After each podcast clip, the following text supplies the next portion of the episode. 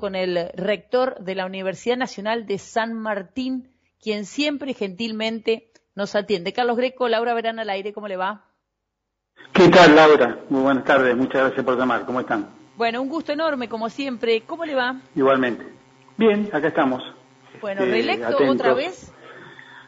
Sí, eh, gracias al apoyo de la comunidad, hace unos 15 días este, nos eligieron a, mí y a Ana María Lois, fue la fórmula de rector y vicerrectora, por cuatro años. Bueno, una fórmula mitad y mitad, ¿eh? Se viene la paridad de género. Es, hoy estamos... Bueno, nosotros ya lo, ya lo incluimos este, en una reforma del estatuto que hicimos hace un par de años, eh, las condiciones de paridad en todas las representaciones de los claustros, de docentes, no docentes y estudiantiles, la obligatoriedad de la paridad en esa este, en el cogobierno universitario. Entonces, la fórmula también de conducción de rector y vicerrector la asumimos con ese mismo compromiso. Bueno, hablando de obligatoriedad, yo estaba contando al aire estas, estas prácticas laborales que surgieron hoy en la ciudad, que ya se llevaban adelante en escuelas técnicas, ¿no? No es, no es algo nuevo, sino que es algo que este, pudo pudo tener alguna magnificación o que puede realmente llevarse a una mayor dimensión. ¿Usted cree que es posible, que es buena eh, e-, este anuncio y que se podría ampliar, que sería bueno llevarlo a todos los niveles? Bueno, nosotros eh, concebimos a la educación como un proceso eh, que es de diálogo con otras experiencias del saber, sea la experiencia del saber de organizaciones sociales, de organizaciones políticas, de organizaciones empresariales. Nosotros como parte de lo que se llama la educación superior, que es post-obligatoria, es decir, no forma parte de la educación primaria y secundaria, asumimos que, eh, nuestro, nuestro ciclo de formación eh, se, se, debe nutrir con la generación de conocimiento. Y en esa generación de conocimiento hay otros actores. Siempre decimos, no nos creemos dueños de la verdad. Trabajamos alrededor de la verdad, pero lo hacemos de, de manera este, dialogada con otros saberes. Si partimos de esa concepción donde decimos, eh, el proceso es un proceso de enseñanza-aprendizaje, hay otros sectores que también es muy útil que se comprometan con, ese, con esa formación para el trabajo, no para el empleo, porque digamos ahí también es importante distinguir que este, los jóvenes, los jóvenes de, que nosotros formamos, lo hacemos con la expectativa de que tengan una propensión a, incorporar el capital intelectual a través del conocimiento como una herramienta para su desarrollo personal y transformación personal.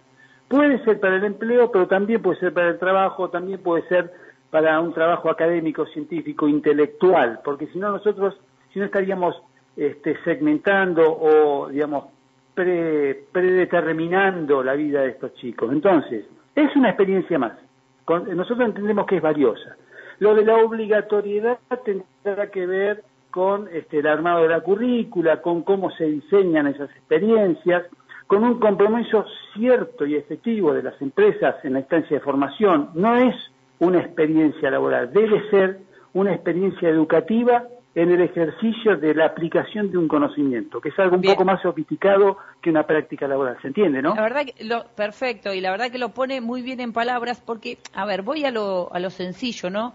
La creencia popular, eh, por lo menos de nuestro país, es que la educación primaria y secundaria son muy malas, pero se hace una enorme excepción para hablar de nuestras facultades, que de hecho tienen un lugar preponderante en nuestra eh, expectativa y hasta en la expectativa internacional. Algo pasa ahí en el medio y tal vez tender puentes o, simplemente analizar qué bache hay ahí sería importante. Es muy importante lo que decís, porque nosotros en ese caso eh, nos sentimos parte de un sistema educativo integrado, no solo articulado, porque siempre se utiliza el, este, el, discurso de articular con la escuela secundaria. Nosotros nos sentimos integrados a los distintos niveles educativos, por eso eh, permanentemente trabajamos con los profesores de las escuelas primarias y secundarias, porque también los formamos, pero también tenemos que aprender de ellos, porque ellos son los que tienen los pies en el barro, por así decirlo, en términos figurativos, porque están en el territorio, porque están en las escuelas, porque dialogan con las familias, porque saben de sus necesidades. Entonces nosotros, esos puentes que tenemos, más que puentes, son redes. Nosotros nos pensamos como, una universidad en red que trabaja de manera, eh, digamos, articulada y tejiendo, tejiendo ese entramado que hace que el, el, ser humano transite el proceso educativo como un proceso de transformación. Rector, mire, eh, a propósito de, no, de justificarme, sino de darle un argumento a lo que le contaba, nosotros lo hemos llamado hoy porque es el Día Internacional del Informático y en la UNSAM, en su facultad, hay algo que festejar también a propósito de esto, y es la creación de una nueva carrera, si no me equivoco, Ingeniería de Datos. ¿Estoy sí, es una licenciatura. Sí, sí, es una licenciatura en Ciencia de Datos. Bueno, Como forma parte, claro, forma parte de nuestro ideario, de nuestra este, vocación de ser innovadores en las propuestas de formación. Pensamos que cuáles tienen que ser las carreras del futuro, por así decir, pero también de manera este, interdisciplinaria, que sean carreras que se vayan conformando con distintas disciplinas, eh, pensando en cuáles son los mejores atributos que podemos eh, aportarle a nuestros estudiantes. Y allí surgió esta carrera, que es una licenciatura en ciencia de datos, a partir casualmente de una experiencia de investigación muy importante con, con este basamento en físicos teóricos, eh, que crearon un centro de investigación de muy, de muy, avanzada. Fíjate que el que dirige ese centro de investigación fue uno de los físicos que trabajó en la construcción de lo que se llamó la máquina de Dios, la máquina que recrea el momento de, iniciático del universo. Sí, noticia que recorrió el mundo, sí. Claro, bueno, él, este, Daniel de Florian, que fue inclusive el año pasado galardonado como uno de los investigadores más destacados del año, eh, creó este centro junto con otros investigadores y uno de su equipo, uno de los investigadores de su equipo, Rodrigo Díaz, es el que dirige la carrera, la concibieron como una carrera este, que intenta generar saberes vinculados a, la generación, al procesamiento y a la comunicación de los datos. Esa es la esencia de la carrera. Cuando uno habla de inteligencia artificial, cuando uno habla de machine learning, cuando uno habla de algoritmo y demás, nosotros entendemos que lo más importante de los datos es que se transformen en información. O sea, la capacidad de generarlos, de capturarlos y de, en algún sentido, transformarlos en información para que sean útiles este, para todas distintas disciplinas, para todos los este, ámbitos profesionales, científicos, académicos que utilicen toda, toda esa ingeniería para tomar mejores decisiones.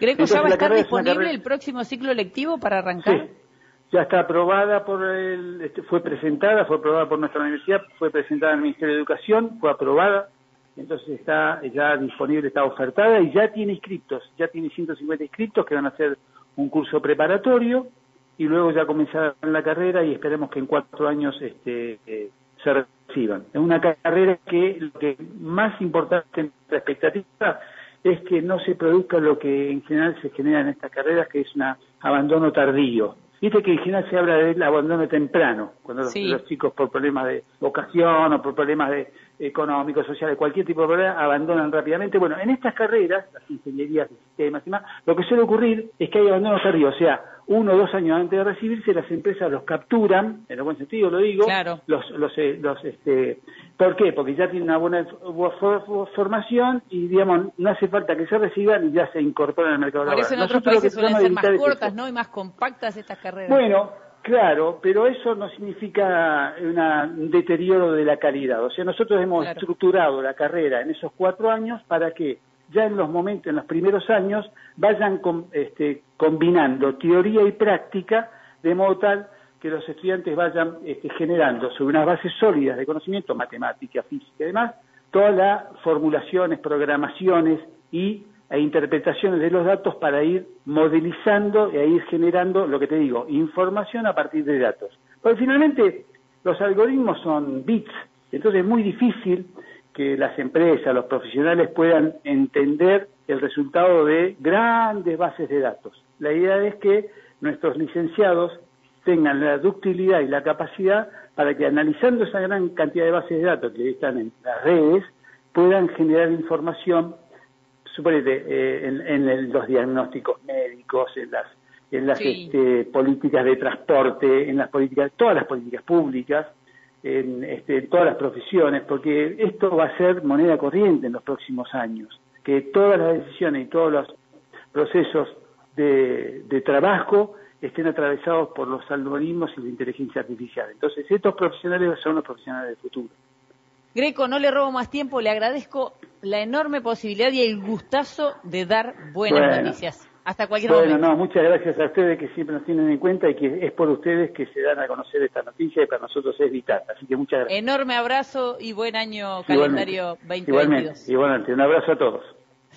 Bueno, era Carlos Greco, el rector de la UNSAM, flamante reelección, estará hasta el 2026 trabajando y con él, 2026, se irá la primer camada de licenciados en ciencias de datos.